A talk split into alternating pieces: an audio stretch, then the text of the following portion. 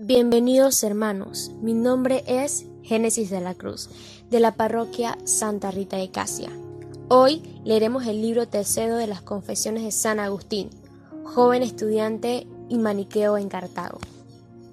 Capítulo 9. Diferencia de pecados.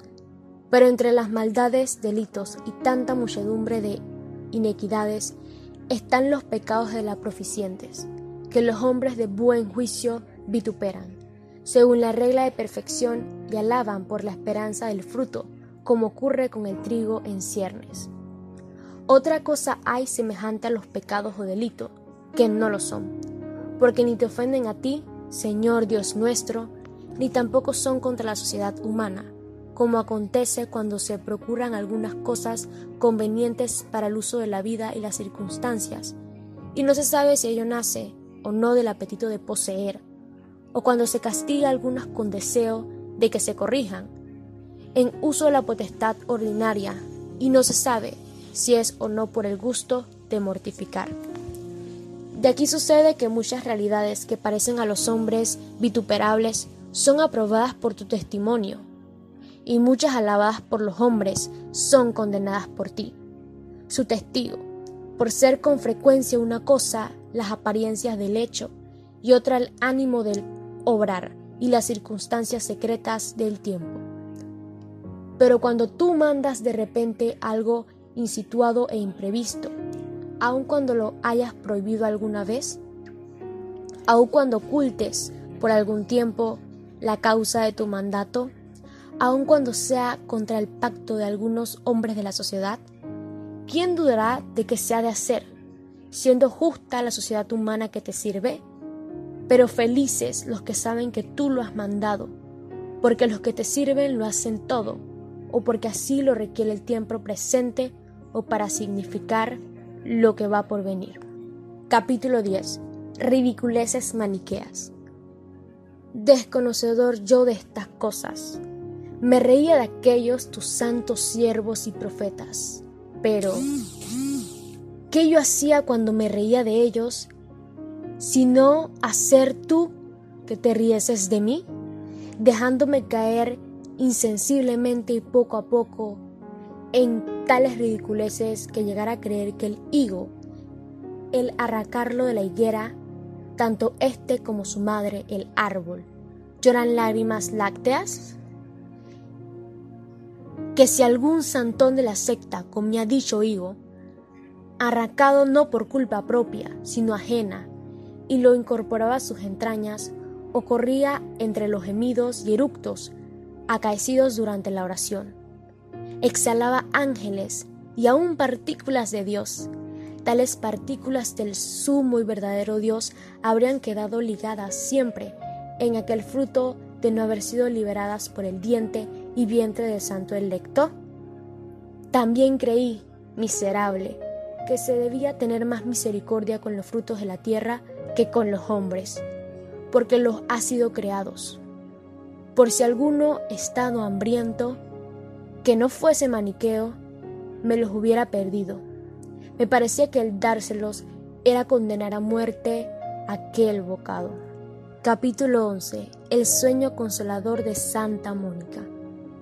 Pero enviaste tú, mano de alto, y sacaste mi alma de este abismo de tiniebla entre tanto, mi madre fiel, sierva tuya, lloraba en tu presencia mucho más que las demás madres suelen llorar la muerte corporal de sus hijos, porque veía ella mi muerte con la fe y espíritu que había recibido de ti.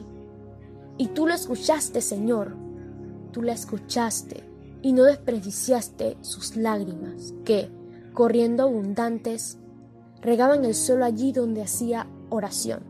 Sí, tú la escuchaste, Señor. Porque, ¿de dónde si aquel sueño con la que la consolaste, viniendo por ello a redimirte en su compañía inmesa? Ella me había comenzado a negarme ante la aversión y desestación provocadas por las blasfemias de mi error?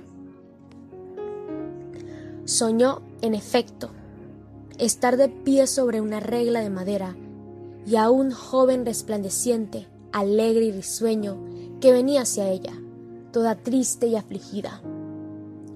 Al preguntarle este joven por la causa de su tristeza y de sus lágrimas diarias, no por ánimo de enterarse como ocurre ordinariamente, sino para consolarla, ella a su vez le respondía que lloraba mi perdición. Le mandó que se tranquilizase y que observara cómo donde ella estaba allí, estaba yo también. Y cuando ella fijó su vista, me vio junto a ella de pie sobre la misma regla.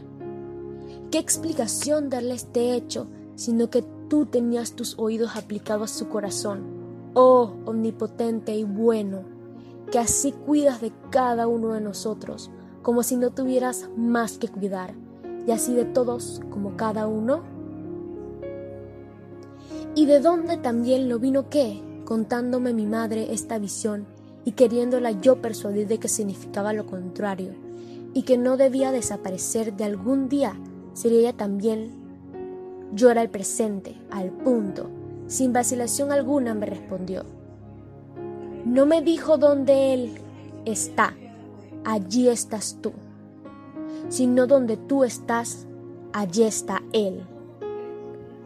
Confieso, Señor, que muchas veces lo he dicho, que a lo que yo me acuerdo me movió más esta respuesta que mi avispada madre porque no haberse turbado con una explicación errónea tan verosímil y haber visto lo que debía verse, y que yo ciertamente no había visto antes que ella me dijese.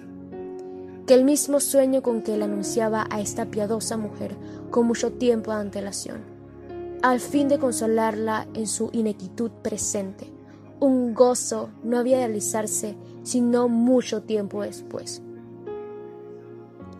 porque todavía hubieron de pasar casi nueve años, durante los cuales continué revolcándome en aquel abismo de cielo y tinieblas de error, hundiéndome tanto más cuando más contaba hacia para salir de él. Entre tanto, aquella piadosa viuda, casta y sobria, como tú la amas, ya un poco más alegre con la esperanza que tenía pero no menos solicitada en sus lágrimas y gemidos. No cesaba de llorar por mí en tu presencia, en todas las horas de sus oraciones, las cuales no obstante ser aceptadas por ti, me dejabas, sin embargo, que me revolcara y fuera envuelto por aquella oscuridad. Capítulo 12 No perecerá el hijo de tantas lágrimas. También por este mismo tiempo le diste otra respuesta, al que yo recuerdo pues pasó en silencio muchas cosas por la prisa que tengo de llegar a aquellas otras que me urgen, más te confiese, que otras muchas porque no las recuerdo. Diste, digo, otra respuesta a mi madre por medio de su sacerdote tuyo, cierto obispo, educado en tu iglesia y ejercitado en tus escrituras, a quien como ella rogase que se dignara hablar conmigo, refutar mis errores, desengañarme, de mis malas doctrinas y enseñarme las buenas. Hacía esto con cuantas hayas idóneos.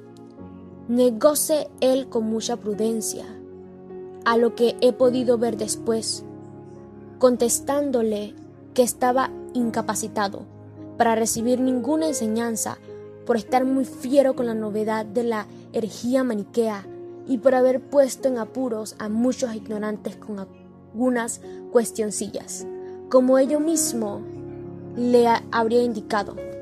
Dejadle estar, dijo, y rogad únicamente por él al Señor. Él mismo leyendo los libros de aquello descubrirá el error y conocerá su gran impiedad.